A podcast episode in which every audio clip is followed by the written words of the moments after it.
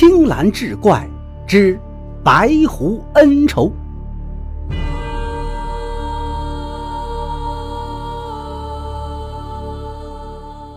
话说灵狐村的董天亮是一位远近闻名的郎中。除此以外，董天亮还有令人称奇的地方：一个是好喝酒，二是好梦游。董天亮独身一人，家里却很寒酸，人家送给他的银子都让他打酒喝了，几乎整天都是醉醺醺的。喝完酒，他就急匆匆地东奔西走。酒醒以后，也不知道自己做了什么。有人看见他明明躺在炕上，转眼间就被人领着走了。给人家看完病，他自己都不知道，兜里多了银子，他根本不记得是谁给的。别看他好酒，也醉酒，可是他看病从来没出过错。那一天，董天亮刚从外面回来。就看见莫大胆慌慌张张地往山里跑。董天亮问：“你这是忙什么呢？”莫大胆说：“我刚才听三爷说，他在云峰山里看见了两只白狐狸，一大一小，那可是宝贝，我得去瞅瞅。”莫大胆是他们这村里逮狐狸的高手，他专门猎捕各种狐狸，因为狐狸皮最值钱。莫大胆猎捕狐狸只用铁夹子。因为铁夹子能把狐狸腿夹断，却伤不着皮子。只有品相好的狐狸皮才能卖上更好的价钱。据说这个村子以前经常有白狐出现，所以叫灵狐村。老一辈的人讲，只有修行超过千年的狐狸才是白狐，那是成了精的。莫大胆不信，他说狐狸根本成不了精。如果狐狸能成精，他还能让他逮到吗？但狐狸狡猾是真的，逮了这么多年狐狸，他也没发财，不好逮呀。董天亮不喜欢这莫大胆儿，五大三粗的男人，干点什么营生不好，整天杀生，那可是缺德损寿的事儿。董天亮说：“白狐动不得，那是精灵啊。”莫大胆哈哈一笑：“再狡猾的狐狸也斗不过我这好猎人。等我抓到了白狐狸，我请你喝酒。”董天亮顺便开个玩笑说：“你那酒我可不敢喝，狐仙找我来算账怎么办？”从此，莫大胆成天都往云峰山里钻。他跟村里人讲，云峰山里确实有两只一大一小的白狐。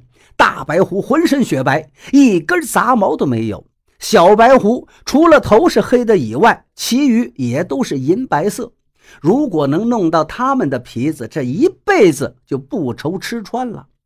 这一天，董天亮给一个熟人看病，看完病，熟人便请他喝两杯，结果又喝多了，回到家躺在炕上倒头便睡。睡梦中有一位素衣姑娘把他喊醒。那姑娘明眸皓齿，粉嫩如花，一头乌发高高耸立。她抽泣着说：“我母亲的脚受伤了，请先生给治一治。”看着姑娘梨花带雨，董天亮二话没说，抄起药箱子就随着她出了村子。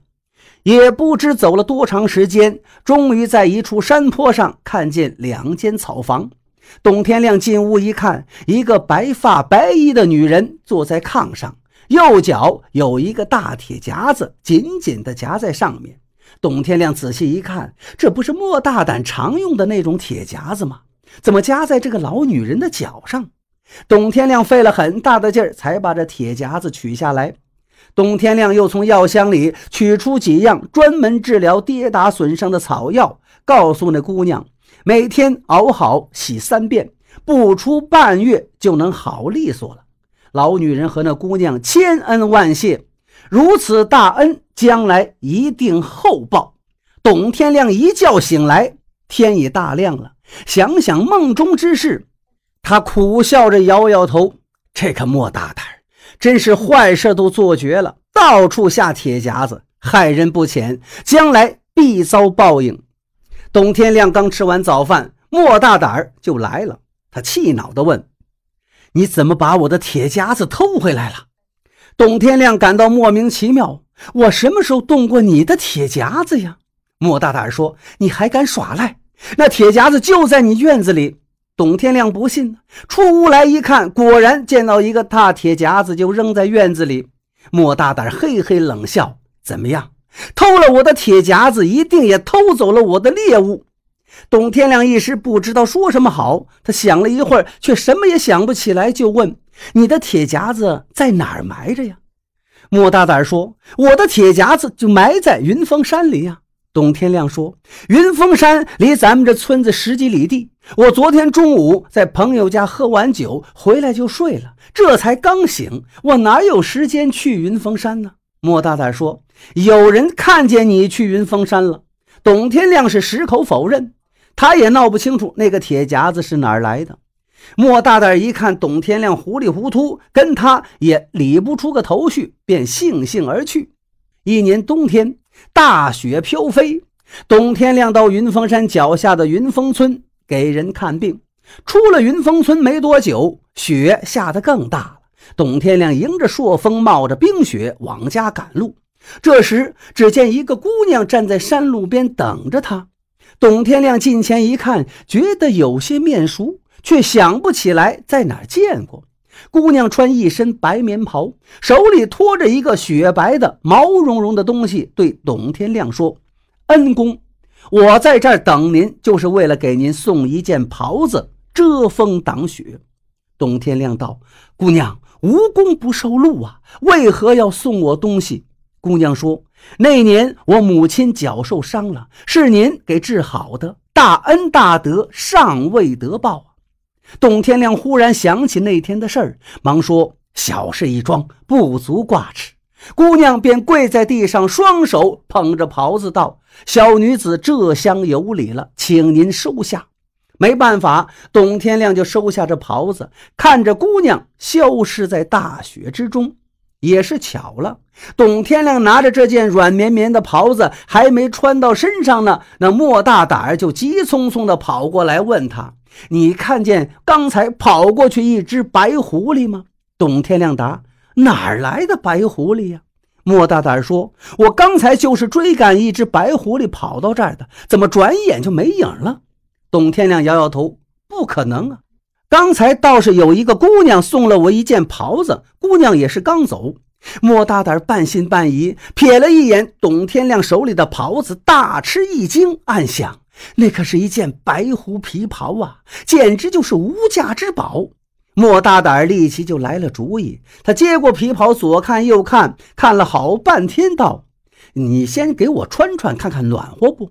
不等董天亮答话，莫大胆儿早把那白狐皮袍穿在身上，他立刻觉得浑身暖融融的，那鹅毛般的雪花遇到了皮袍便飘向一边，这真是好东西呀！莫大胆拉着董天亮说：“走走走，跟我回家，咱哥俩好好喝两盅。”两个人深一脚浅一脚，回到了莫大胆的家里，弄了两个热菜，温了一壶烧酒，划拳行令，喝了个痛快，一直喝到半夜，两个人是烂醉如泥。第二天，董天亮倒是先醒了，他看看身边的莫大胆儿，依然是鼾声如雷，撇了撇嘴。小样，就你这酒量还敢跟我叫板，纯粹是找死！他揉揉眼睛，满屋找那件白狐皮袍，却怎么也找不着了。董天亮等莫大胆醒来后，两个人又一起在屋里翻了个遍，也没有见到白狐皮袍的踪影。莫大胆满怀歉意地说：“您瞧瞧，这怎么话说的？真是喝酒误事了，让小偷给占了便宜。”董天亮一看，只好说。算我倒霉吧！喝了大酒，丢了皮袍，这不行啊！明天你还得再管我喝一顿。莫大胆连忙点头称是：“好，好，好！明天我还请你喝酒。”莫大胆一连管了董天亮三天酒，这件事才算了结。半年后，莫大胆儿却突然失踪了。村里人对此事也是议论纷纷。有人说莫大胆杀生肯定是遭了报应，兴许已经死在了云峰山里。有人说莫大胆这人心术不正，说不定被仇家给收拾了。也有人说莫大胆啊，可能是发了大财藏起来了。究竟如何，却无人知晓。第二年春天，董天亮家里来了一位漂亮女子。他一眼就认出了这女子就是送给他白狐皮袍的姑娘。女子一脸的悲戚之色，她告诉董天亮，她是距此百里的黄泥岗人，她丈夫病重在身，专门来请董天亮为其治病。董天亮跟着女子来到了黄泥岗镇，走进一家新建的四合大院里。女子对董天亮说：“您自己先进屋看看吧。”董天亮狐疑的进了屋，一个男人蜷曲着躺在炕上。董天亮仔细一看，他没想到躺在炕上骨瘦如柴的这个人，竟然是莫大胆。莫大胆见到董天亮，挣扎着想坐起来，却坐不起来。董天亮连忙把他扶起来，问：“你这是怎么了呀？才几年不见，怎么就瘦成这个样子了？”莫大胆气喘吁吁地说：“哎呀，一言难尽呐！我实在对不住你。”怕是没有几天活头了。如果你能让我活下去，我可以把我一半的家产送给你，不，全部都送给你都行。董天亮被他的话给逗乐了。你的家产凭什么送给我呀？即使你送给我，我也不会要啊。董天亮说完，即刻为他把脉诊治。良久，董天亮长叹一声，气血两亏，阳精枯竭。我是回天无力了。